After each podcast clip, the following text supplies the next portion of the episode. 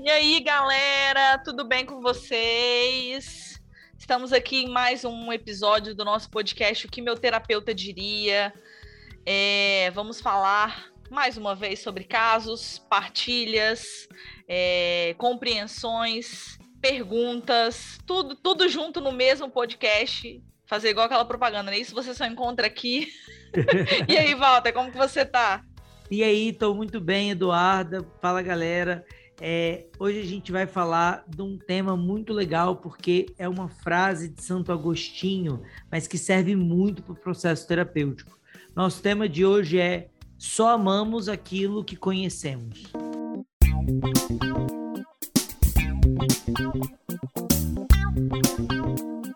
Muito bom. Walter, essa frase ela é de Santo Agostinho, é... mas a gente ouve um monte de gente falando isso, né? Santo Agostinho diz primeiro, vamos falar assim, mas tem um monte de gente depois que fala isso, que a gente precisa conhecer as pessoas que a gente relaciona, que a gente precisa se conhecer, e aí a gente pode muito falar sobre isso, é... para que a gente também consiga nos amar, para que o outro consiga nos amar também. Esse é um tema extremamente interessante, ainda mais quando a gente fala de uma sociedade que é, estimula a gente a usar máscara o tempo inteiro. A gente não ser quem a gente é, a gente ter vergonha de quem a gente é, a gente ter que suprir a expectativa das pessoas, e aí por isso a gente usa máscaras, enfim. Quando a gente fala de conhecer o outro, conhecer na totalidade, com os defeitos, com as, as trevas, as noites escuras e tudo, é um tema bem desafiante para a realidade que a gente vive hoje em dia.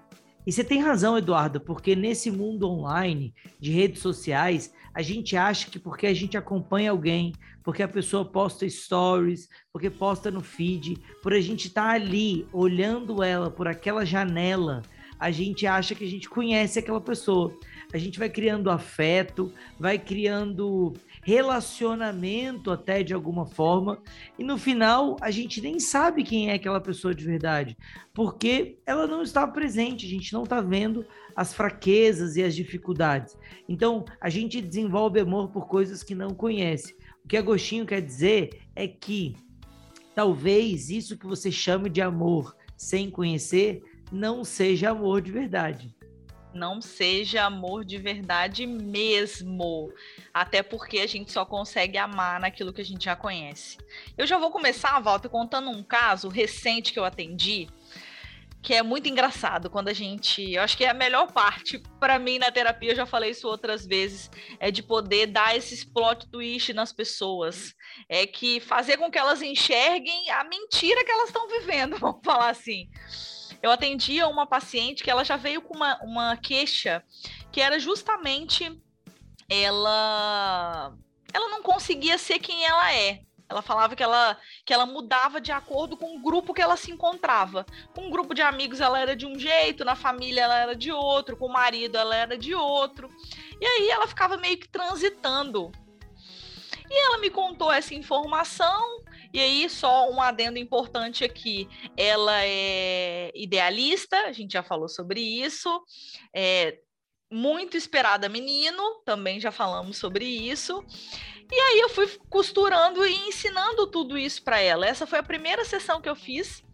E aí eu fui ensinando para ela o que, que era idealista, o sentimento de rejeição, se sentir parte, muito esperada menino, tudo mais. E a gente foi falando, ela foi contando um pouco das queixas dela, até que nos minutos finais da sessão eu virei para ela e falei o seguinte: é, Fulana, você, você se sente amada?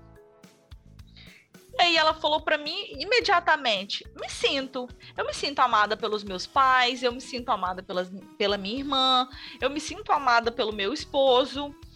Aí eu virei para ela e falei bem assim: tá, mas você sente que você é amada ou você sente que eles amam a projeção que você criou para eles? Walter, naquele momento, ela, é, ela já é uma pessoa bem branca, ela ficou mais branca ainda, ficou transparente, eu sou capaz de dizer. Porque eu acho que provavelmente ela não tinha pensado nisso. E aí, eu vou devolver a pergunta para você. O que, que meu terapeuta diria para ela nesse momento depois disso? Antes de eu.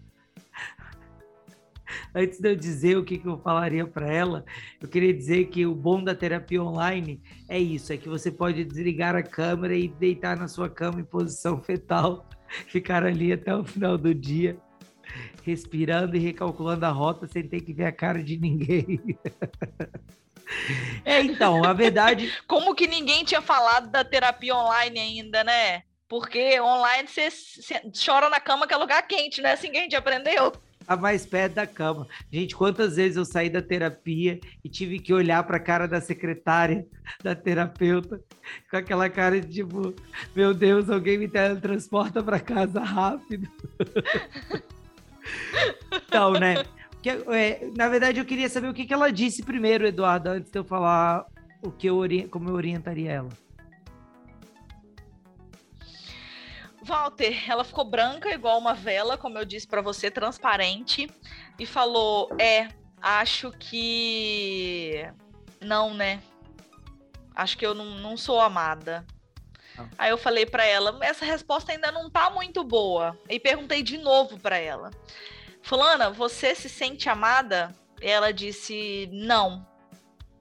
Aí ah. ela entendeu, né, que de fato ela não, não se sentia amada. Então, o bom, o bom é que ela percebeu rápido, né? Um dos mecanismos de rejeição, né, de proteção do ser, mecanismos de defesa do ser, é esse, é você de colocar máscaras, você criar personagens para sobreviver à tua realidade. É, então, o que eu diria para ela é que enquanto ela for outra pessoa, ela vai sempre ter essa sensação de não aceitação. Mas quando ela conseguir é, mostrar quem ela é de verdade, ela vai descobrir o que, que, era um, o que, que é um amor genuíno.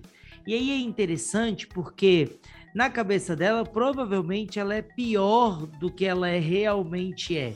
Ela com certeza tem lugares de aceitação, ela tem lugares de que ela é amada. Tem gente que é muito pior do que ela, mas ela não teve coragem de encarar isso.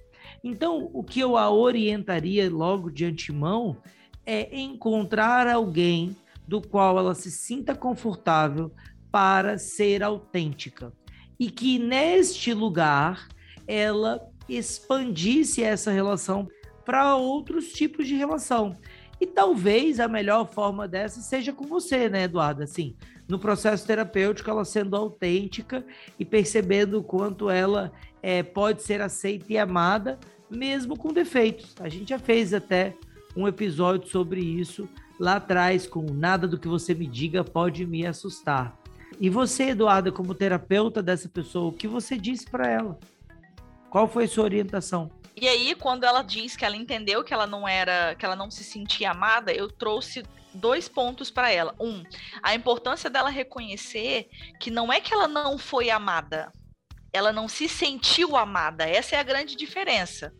Ela poderia reconhecer traço, os traços de amor na vida dela, ainda que ela naquele momento não sentisse isso. Esse foi um ponto. O segundo ponto foi: de que, que você tem medo? E aí ela me disse: Ah, eu tenho medo de decepcionar as pessoas, de decepcionar os meus pais. E aí eu falei para ela o seguinte: tudo bem, o seu, o seu medo ele é genuíno, ele é real. Mas deixa eu te perguntar, o seu pai já te decepcionou alguma vez? Ela, já. Falei, você deixou de amar ele por isso? Ela, não, imagina. Falei, ótimo. A sua mãe já te decepcionou? Aí ela, sim, já. Falei, você deixou de amá-la por isso? Ela, não, que isso? Falei, então por que, que você vai deixar de ser amada se decepcionar os seus pais? Qual o problema em decepcionar os seus pais? Eu falei, fulana, todo mundo se decepciona e decepciona o outro a todo instante. Mas todo mundo sobrevive. Falei, você pode decepcionar os seus pais com algumas escolhas, com alguns pensamentos, isso pode ser real. Mas eles vão sobreviver, assim como você sobreviveu. Falei, então pare de achar que você não é digna de amor por decepcionar. A gente faz isso o tempo inteiro, isso é inerente à nossa, à nossa condição humana. Falei, até porque a expectativa do outro tem mais a ver sobre ele do que sobre você. A expectativa dos seus pais tem mais a ver sobre eles do que sobre você. Então você precisa de, de transpor isso. E aí, na primeira sessão, eu falei: é, eu acho que você está precisando de pensar em tudo isso que a gente conversou, já tem muita coisa aí para você fazer. E engraçado, Walter, que ela respondeu assim: Nossa, e eu tô com Covid, não tô podendo sair, a única coisa que eu vou fazer é ficar pensando nisso que você me disse. Muito legal. é, é, é legal a gente dizer também que quando a, pessoa, a criança nasce, é, o risco dela ser rejeitada é um problemão né? Porque a criança precisa de ser aceita, ela precisa de ser cuidada. Se ela for rejeitada, é lata do lixo, é adoção e a vida dela fica em risco.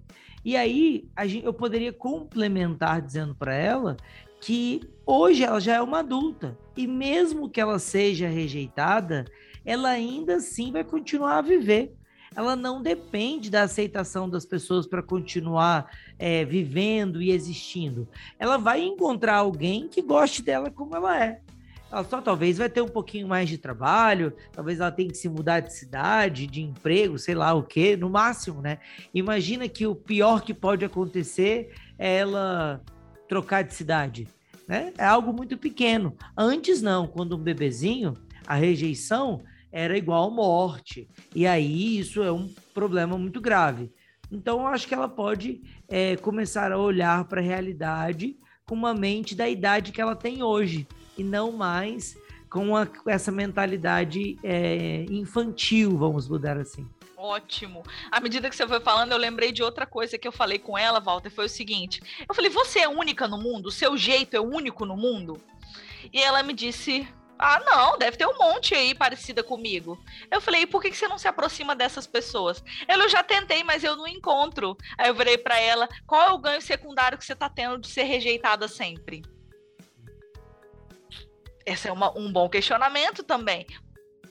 Por que, que ela só atrai para perto dela pessoas que ela entende que são extremamente diferentes e que ela, e que ela continua e aí, ó, olha o pulo do gato, galera. A gente já falou sobre isso.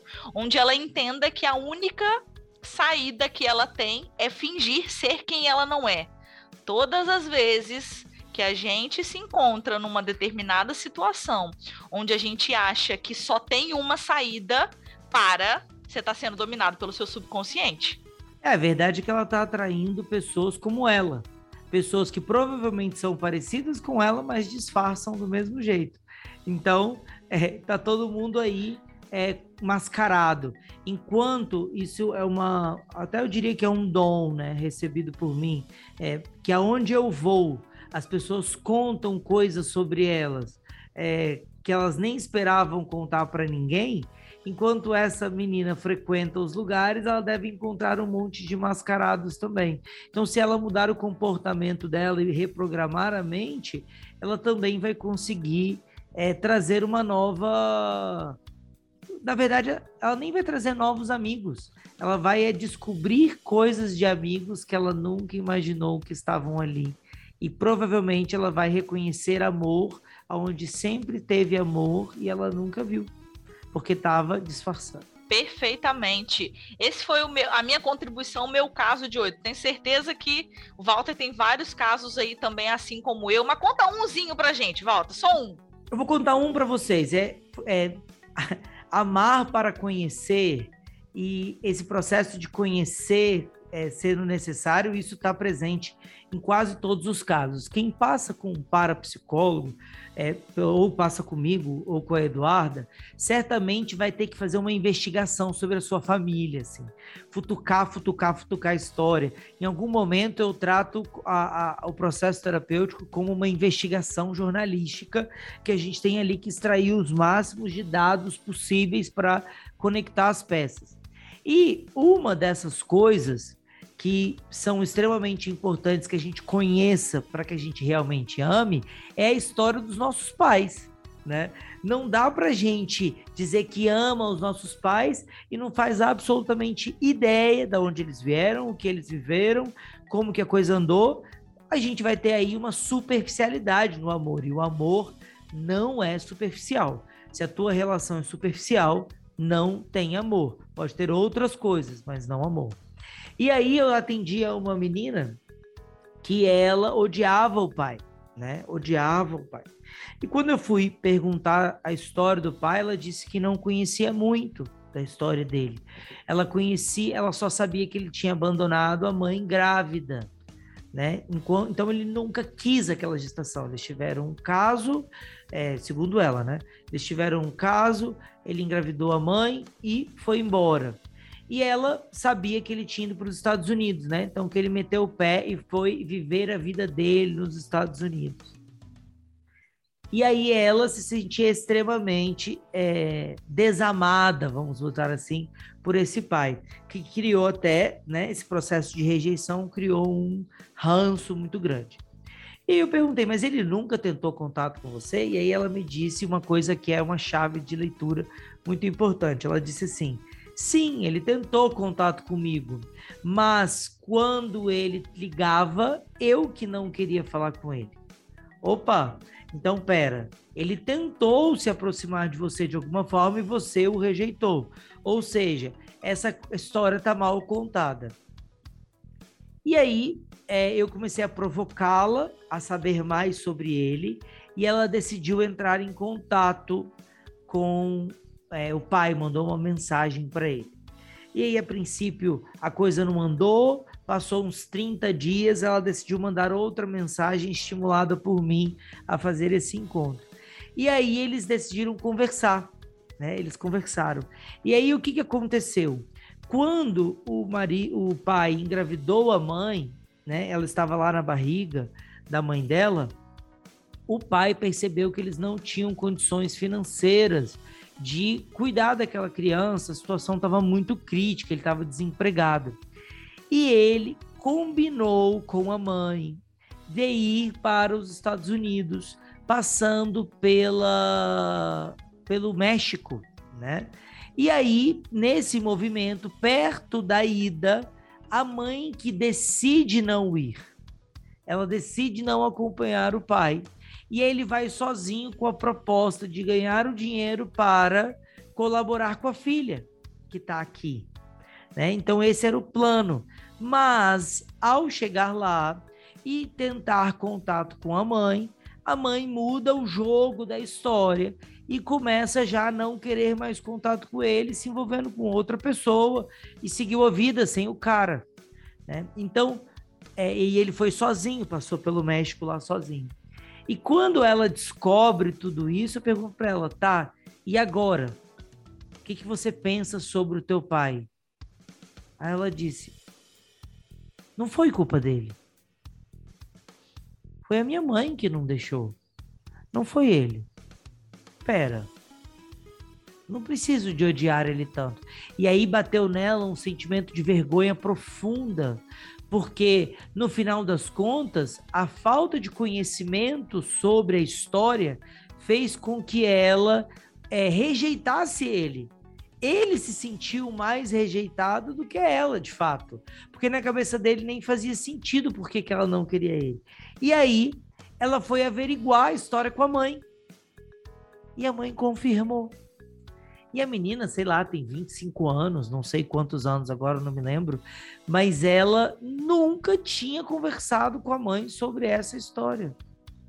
Então, com isso, a história deles não virou um faz de conta, mas ajudou a amar mais este pai, a pelo menos parar de odiá-lo e dar uma oportunidade de aproximação para ele a partir do momento que conheceu a história.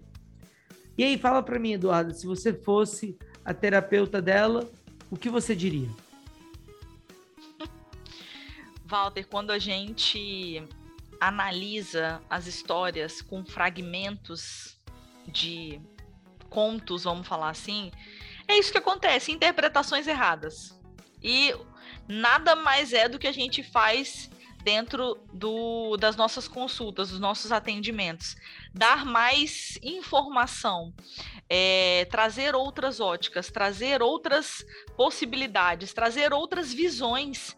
Porque, gente, é, à medida que a gente está imerso numa situação, dificilmente a gente consegue ampliar o nosso campo.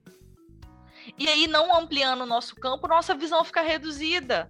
Logo, nossa visão reduzida, as nossas é, conclusões são reduzidas.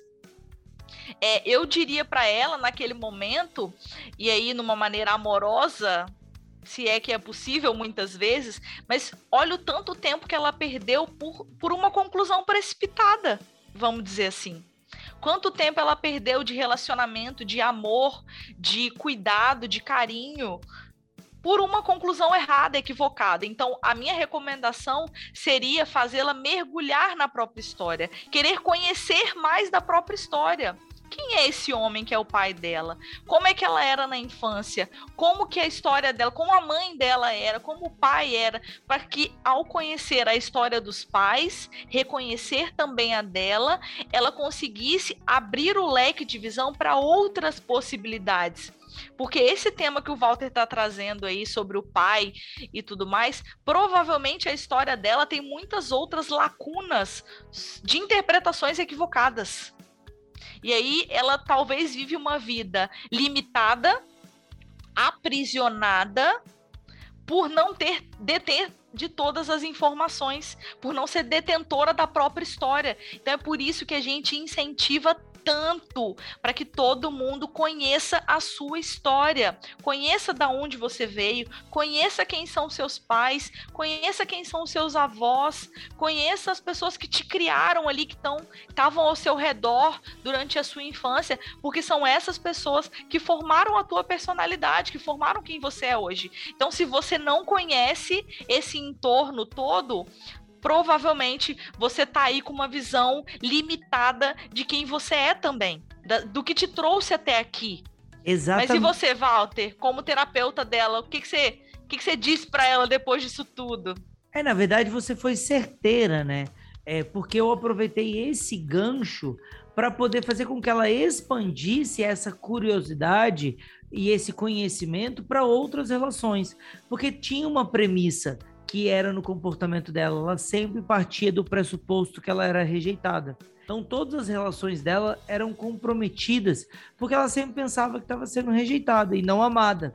E aí também se escondia, né? Então, ela também não deixava as pessoas conhecerem ela. Então, a gente fez alguns movimentos para que ela pesquisasse sobre a história de vida das outras pessoas, para que ela se apresentasse mais, falasse mais sobre as dores dela. E isso, sabe o que gerou? Uma diminuição considerável do tanto que ela se comparava, da inveja que ela sentia das outras pessoas, do sentimento de inferioridade para as outras pessoas, porque ela se comparava demais, né? Então ela sempre estava abaixo, porque ela não conhecia a história toda. Então esse não conhecer, ele gera uma série de sequelas e ela sofria de várias. Hoje está tudo muito mais reduzido. A gente está num ponto especial agora, aonde ela começa a diminuir a quantidade de pessoas que ela segue e o exercício para a próxima sessão é diminuir a quantidade de influências que ela segue. Porque se tem uma coisa que a gente não tem como amar e conhecer, é um influencer, porque ele está trazendo ali uma um fragmento da sua da realidade.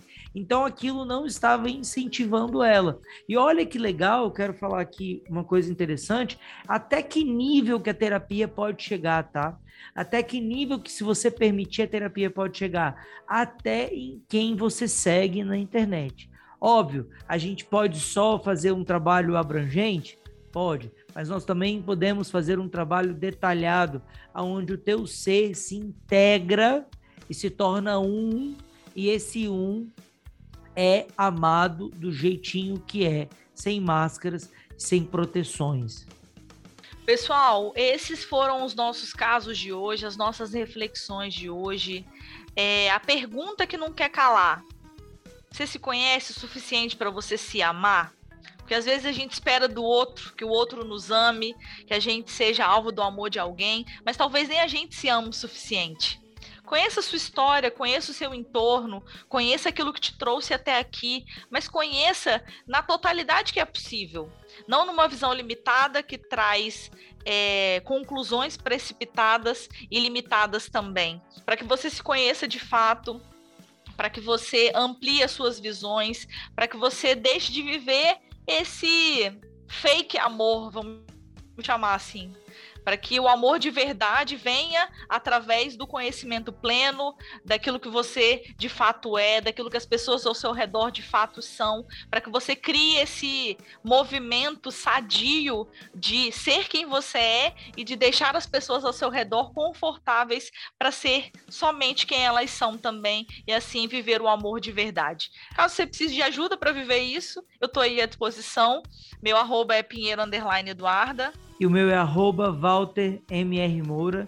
E eu quero ir um pouquinho mais profundo que Eduarda e dizer o seguinte: conheça as origens do seu trauma para que você possa amá-lo também. Porque o seu trauma, ele também merece esse amor. As consequências, os caminhos que eles foram tomados, as causas, isso tudo vai ajudando você a ser uma pessoa mais livre e também se autoconhecer. No final, gostaria de dizer que é tudo sobre amor, né? Então, fique sobre isso. Busque as formas profundas de amar e ser amado. E segundo Santo Agostinho, é através do conhecimento que nós conseguimos chegar nesse lugar. Muito obrigado pela sua participação. Manda esse podcast para os seus amigos, para pessoas que já falaram essa frase para você. E a gente se vê na semana que vem com mais um tema. Tchau, tchau. Tchau, tchau, pessoal. Até a próxima.